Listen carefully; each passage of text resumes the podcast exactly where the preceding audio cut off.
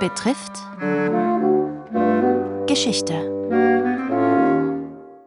Anlässlich des 50. Jahrestages hören Sie diese Woche das Ende des chilenischen Sozialismus, der Militärputsch 1973, Teil 5, die Nachwirkungen der Diktatur. Es berichtet der Historiker Georg Sutterlütti. Am 19. Oktober 2019 begann in Chile eine neue Zeitrechnung. Gut 30 Jahre nach Ende der Diktatur wurde Chile wieder von seiner Geschichte eingeholt. Das erste Mal seit dem Ende der Militärdiktatur 1990 verhängte der Staat wegen politischer Unruhen in der Hauptstadt einen Ausnahmezustand und eine Ausgangssperre. In der Nacht zum 19. Oktober war es zu wüsten Ausschreitungen und Straßenkämpfen gekommen. Metrostationen wurden angezündet, Supermärkte geplündert, die Schäden beliefen sich auf einige hundert Millionen Dollar. Bürgerkriegsähnliche Zustände, Anarchie und Gewalt. Darüber war nicht nur die politische Klasse überrascht, sondern gemeinhin die chilenische Bevölkerung. Das sah auch Stefan Ruderer so, der an der Katholischen Universität in Santiago de Chile Geschichte lehrt. Man wusste natürlich, wie ungleich die Gesellschaft ist, aber so ein Ausbruch, gerade auch die Gewalt an diesem Tag mit den ganzen Brandanschlägen in der Metro, das hatte schon was unglaublich Anarchisches. Die Protestereignisse gingen als Estallido Social, gesellschaftliche Explosion, in die Geschichte des Landes ein.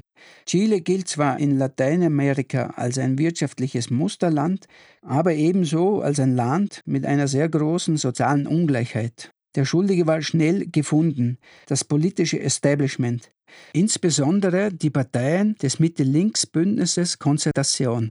Die Parteien hatten über 24 Jahre regiert und dabei das von der Diktatur stammende neoliberale Wirtschaftssystem beibehalten. Sie hätten sich in diesem System eingenistet, statt die neoliberalen Verwerfungen zu beseitigen, so die Kritik. Allerdings sind sich die Historikerinnen und Historiker einig, dass der Ursprung dieses Umstandes in die Zeit der Militärdiktatur zurückreicht. Die Konzertation hatte nur wenige Möglichkeiten, am wirtschaftlichen und sozialen System Änderungen vorzunehmen. Das beruhte vor allem auf der Anfang der 1980er Jahre von Pinochet eingesetzten Verfassung. Sie machte nach einer Übergangszeit 1990 den Weg frei für eine geschützte Demokratie und ist bis heute gültig. Ihr konnten zwar einige antidemokratische Giftzähne gezogen werden, aber sie garantiert weiterhin, dass der Staat nur wenig Einfluss auf das wirtschaftliche und soziale Leben ausüben kann. Im Zuge der Protestbewegungen von 2019 wurde daher der Ruf nach einer neuen Konstitution laut. Die rechte Regierung musste nun einlenken. Folglich kümmerte sich eine verfassungsgebende Versammlung um einen neuen Entwurf.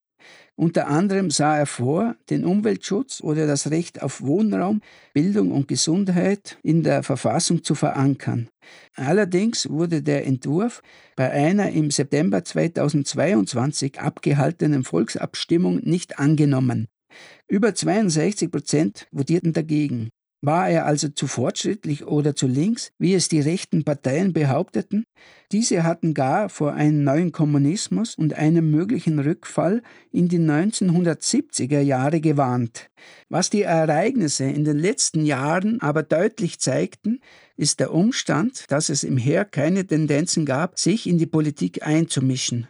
Der ehemalige Minister einer Konzertation-Regierung, Osvaldo Puccio, sieht darin auch einen Verdienst der konzilianten Politik der Übergangsregierungen.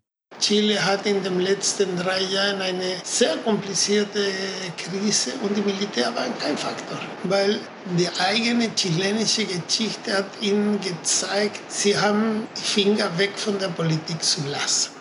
Heute ist Chile wieder stolz auf seine gefestigte Demokratie.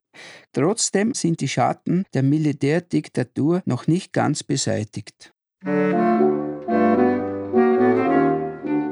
Sie hörten den fünften und letzten Teil der Reihe Das Ende des chilenischen Sozialismus über den Militärputsch 1973. Erzählt von Georg Sutterlütti, freischaffender Historiker und Autor. Gestaltung Barbara Wolfing, Redaktion Robert Weichinger